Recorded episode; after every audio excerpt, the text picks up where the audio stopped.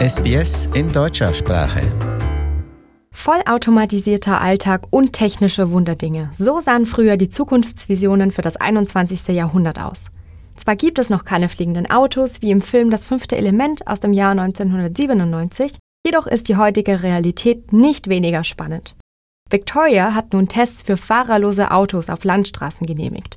Die automatisierte Fahrzeugtechnologie wird von Bosch entwickelt und mit 2,3 Millionen Dollar vom Staat subventioniert. Victoria erhofft sich dadurch, die Sicherheit vor allem auf den Landstraßen zu verbessern und die Zahl der Verkehrstoten zu senken. Wie dieses Vorhaben gelingen kann, erklärt der Projektleiter für automatisiertes Fahren bei Bosch, Xavier Vagades.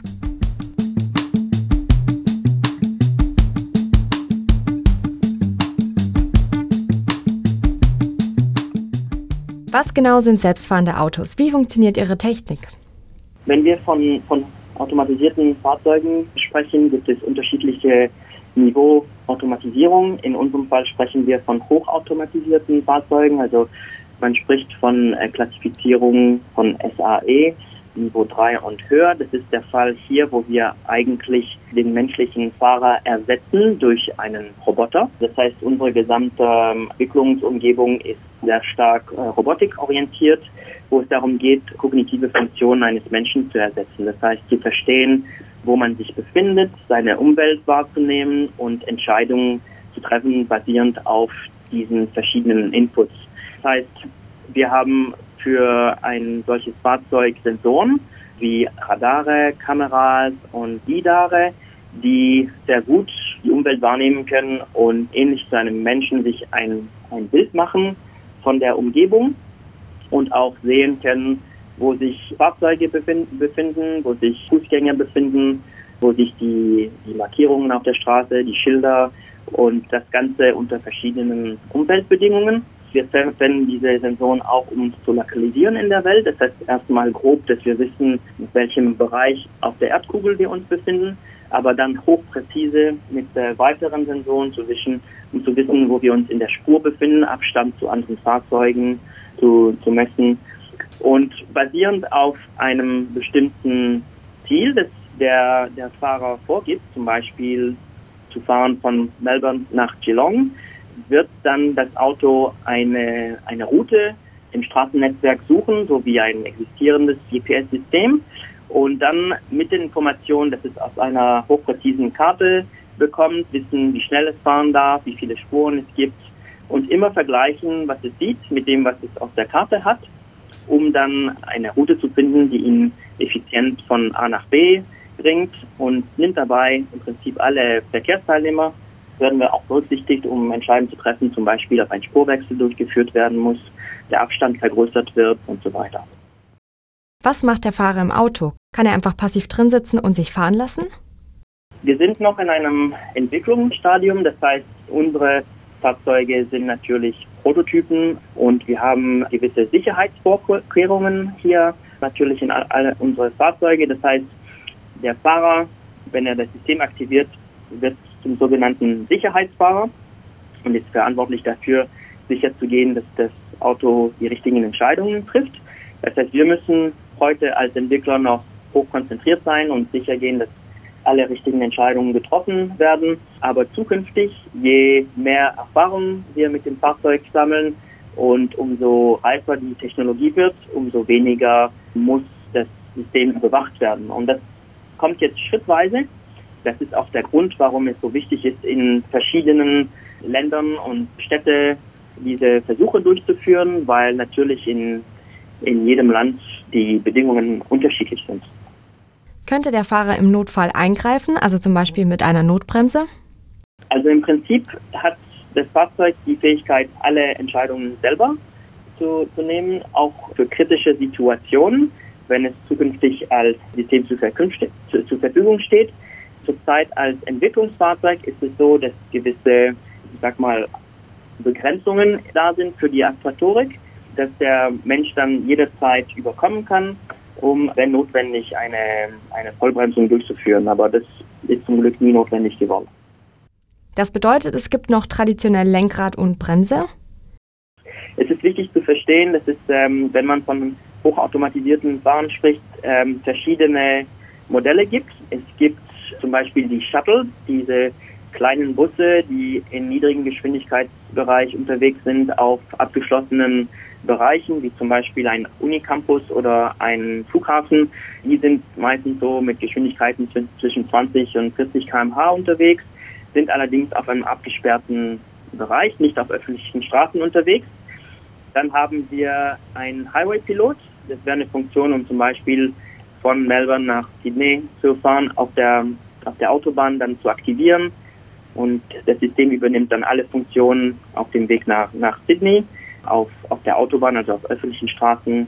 Und dann gibt es das dritte Modell, das wäre der Roboter-Taxi, der im Prinzip fähig ist, das Äquivalente von einem Überfahrzeug heutzutage. Das heißt, man wird abgeholt und irgendwo hingebracht. Es gibt keinen Fahrer im Fahrzeug. Und das heißt, in, es gibt drei verschiedene Modelle hier. Beim Highway-Pilot, auf dem wir uns hier fokussieren, ist es so, dass der Automatisierungsgrad im Prinzip vom Fahrer ausgewählt wird.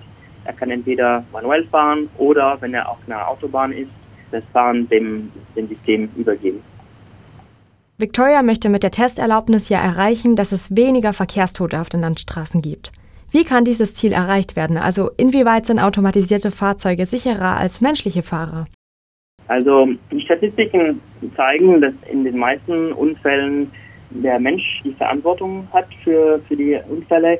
Und es kann sehr viele verschiedene Gründe haben. Er kann abgelenkt sein, er kann unerfahren sein, er kann betrunken sein. Also diese typische menschliche Schwächen haben natürlich einen, einen sehr großen Einfluss auf die Fahrsicherheit.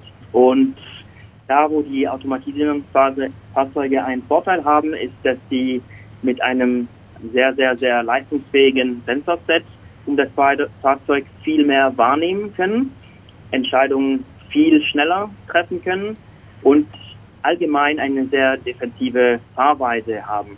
Das heißt, dass sie keine Risiken eingehen und immer einen, ein gutes Auge auf den Verkehr um sie haben und dadurch die bessere Entscheidungen treffen können. Warum finden die Tests eines deutschen Unternehmens hier in Australien statt und in welchen Ländern werden sie noch überall durchgeführt? Sie werden auch in Deutschland durchgeführt. Also Bosch zum Beispiel hat verschiedene Entwicklungszentren in Deutschland, in den USA, in Japan, China, in Ungarn und auch in Australien.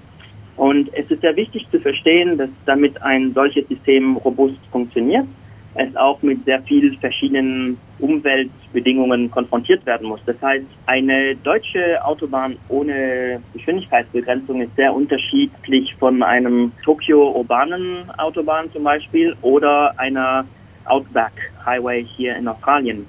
Das heißt, um solche Systeme zu, zu entwickeln, muss man immer dahin gehen, wo sie auch benutzt werden und ein gutes Verständnis haben, zu können von den verschiedenen Bedingungen, mit denen es zu tun haben wird. Und Australien bietet in, diesem, in dieser Hinsicht sehr viel, sowohl urbanes Umfeld wie hier in, in Melbourne. Wir haben hier schon in der Vergangenheit Versuche durchgeführt, zum Beispiel auf der M1 Autobahn, die durch Melbourne geht. Und was jetzt besonders interessant ist, wie in vielen anderen Ländern, ist hier in Victoria und in Australien die Zahl der Tote auf regionalen Straßen viel höher als in urbanen Umfeld und ist ein Fokusbereich für Vic Roads und TAC. Dementsprechend möchten sie verstehen, was die Anforderungen sind, um die automatisierte Fahrzeuge auch auf diesen Straßen benutzen zu können. Und das kann man nur machen, wenn wir früh genug während der Entwicklungsphase uns diese Bedingungen anschauen. Das heißt, jetzt haben wir die Aufgabe, diese ähm, Umweltbedingungen wahrzunehmen, hier, hier in Australien und die fließen dann mit ein in der allgemeinen Entwicklung weltweit, genauso wie die japanischen Kollegen zum Beispiel ihre Anforderungen einfließen lassen. Das heißt, es ist ein, eine globale Entwicklung notwendig für automatisiertes Fahren. Die Bedingungen sind sehr unterschiedlich von, von Land zu Land. Und hier in Australien haben wir eine, eine Regierung, besonders in Victoria, die sehr daran interessiert ist, dass sowohl die legale Aspekte wie auch die gesamte Verständnis für die Technologie und die Verfügbarkeit der Technologie vorbereitet wird, damit man, wenn die Technologie soweit ist, auch sie hier in Australien verwenden kann. Ist Bosch das erste Unternehmen, das hier in Australien die Erlaubnis für die Tests von selbstfahrenden Autos bekommen hat? Ja, also ähm, wie gesagt, es ist jetzt vor allem für Victoria haben wir das erste ADS-Permit bekommen. Das ist den, sind somit die erste Firma, die auf öffentlichen Straßen automatisiert fahren darf. Wie sieht Bosch die Zukunft für private Autofahrer? Also wir sehen unterschiedliche Businessmodelle, wenn man so sagen kann. Zum Beispiel kommt die Frage auf, wenn man in einem urbanen Umfeld lebt, ob man wirklich zukünftig noch ein Auto braucht, privat, weil man schaut sich heute die Straßen an. Es ist schwer, einen Parkplatz zu finden. Es ist oft besser eigentlich mit öffentlichen Verkehrsmitteln in die Stadt zu gehen. Und die Robotaxi würden eine Art Alternative dazu bieten, wo man selber kein Auto besitzen muss, aber trotzdem eine personalisierte Route fahren kann, jederzeit als Möglichkeit, also sicher von A nach B zu kommen. Das heißt, in einem urbanen Umfeld würde das auf jeden Fall eine interessante Lösung sein. Man sieht auch viele Bereiche, wo definierte Routen von Shuttles übernommen werden könnten, so dass im Prinzip dort keine Notwendigkeit besteht, ein Fahrrad zu haben und somit allgemein die Anzahl der Fahrzeuge im urbanen Umfeld reduziert wird. Diese Fahrzeugflotte, dadurch, dass sie 24 Stunden am Tag unterwegs sein kann, das ganze Jahr über, ermöglicht eigentlich eine viel bessere Mobilität mit weniger Fahrzeugen. Und man hofft dadurch, dass es Vorteile gibt aus Umweltperspektive. Natürlich würden viele von diesen Fahrzeugen elektrisch sein, aber auch natürlich Sicherheit und Mobilität für alle. Das heißt auch Menschen, die keinen Führerschein haben, könnten ganz gut in der Stadt unterwegs sein. Wenn man sich längere Distanzen anschaut, werden wahrscheinlich weiterhin private Fahrzeuge existieren. Aber die Möglichkeit, mit einem System wie ein Highway-Pilot unterwegs zu sein, würde viel von der Belastung des Fahrers abnehmen, weil dadurch das System eine also eigentlich diese Überwachungsfunktion und diese Fähigkeit hat, ein, also die, die, das meiste von der, von der Fahraufgabe zu, zu übernehmen in, an diesen definierten Strecken. Von welcher Zeit sprechen wir hier? Bosch ist relativ vorsichtig. Wir sagen immer, wir, wir werden die, die, die Technologie zur Verfügung geben, wenn sie sicher und reif genug ist und wollen uns nicht zu sehr in ein, einen, auf ein Rennen einlassen. Aber wir können sagen, dass die ersten Funktionen, die ein gewisser Grad an Automatisierung geben, wahrscheinlich eher niedrigen Geschwindigkeitsbereich der Richtung Ende des Jahres, Anfang des Jahres zur Verfügung stehen würde. Und für Robotaxi werden erste Versuche gezielt durchgeführt schon in, in diesem Jahr und nächstes, nächstes Jahr. Und für solche Funktionen die zur Verfügung stehenden Privatfahrzeuge in, in höheren Geschwindigkeiten reden wir eher von einem Zeitraum von noch mindestens drei bis, bis vier Jahren. Also es, es ist sehr wichtig, dass man, wie gesagt, diese, diese Technologie, die natürlich ein, eine, eine sehr sichere Technologie sein muss, ausreichend robust entwickelt und, und validiert, bevor sie zur Verfügung steht. Können automatisierte Fahrzeuge beim Kunden wirklich gut ankommen? Kritiker behaupten ja, dass das gewisse Lebensgefühl, das beim Autofahren auf den Landstraßen entsteht, verloren geht.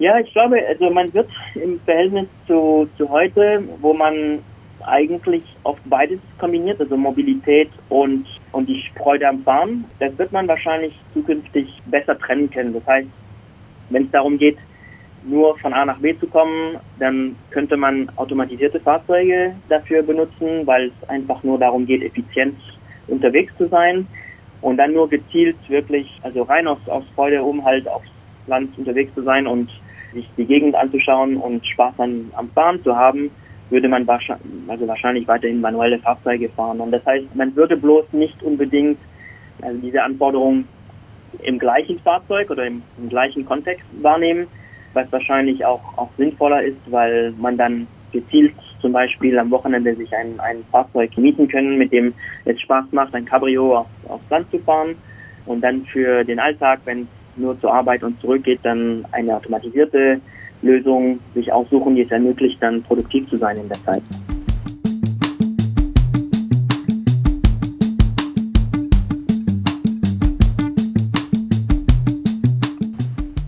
Also könnte schon bald die Zukunft für private Autofahrer aussehen, wenn die Tests für Boschs automatisierte Autos erfolgreich sind. Dagegen gibt es jetzt schon gute Nachrichten aus dem Bereich der Straßensicherheit. In 2018 konnte ein Rekordtief von 214 Verkehrstoten auf Victoria Straßen festgestellt werden. Im Vergleich zum Vorjahr ist die Zahl damit um knapp ein Drittel gesunken. Weitere Podcasts in deutscher Sprache bei sbs.com.au/german.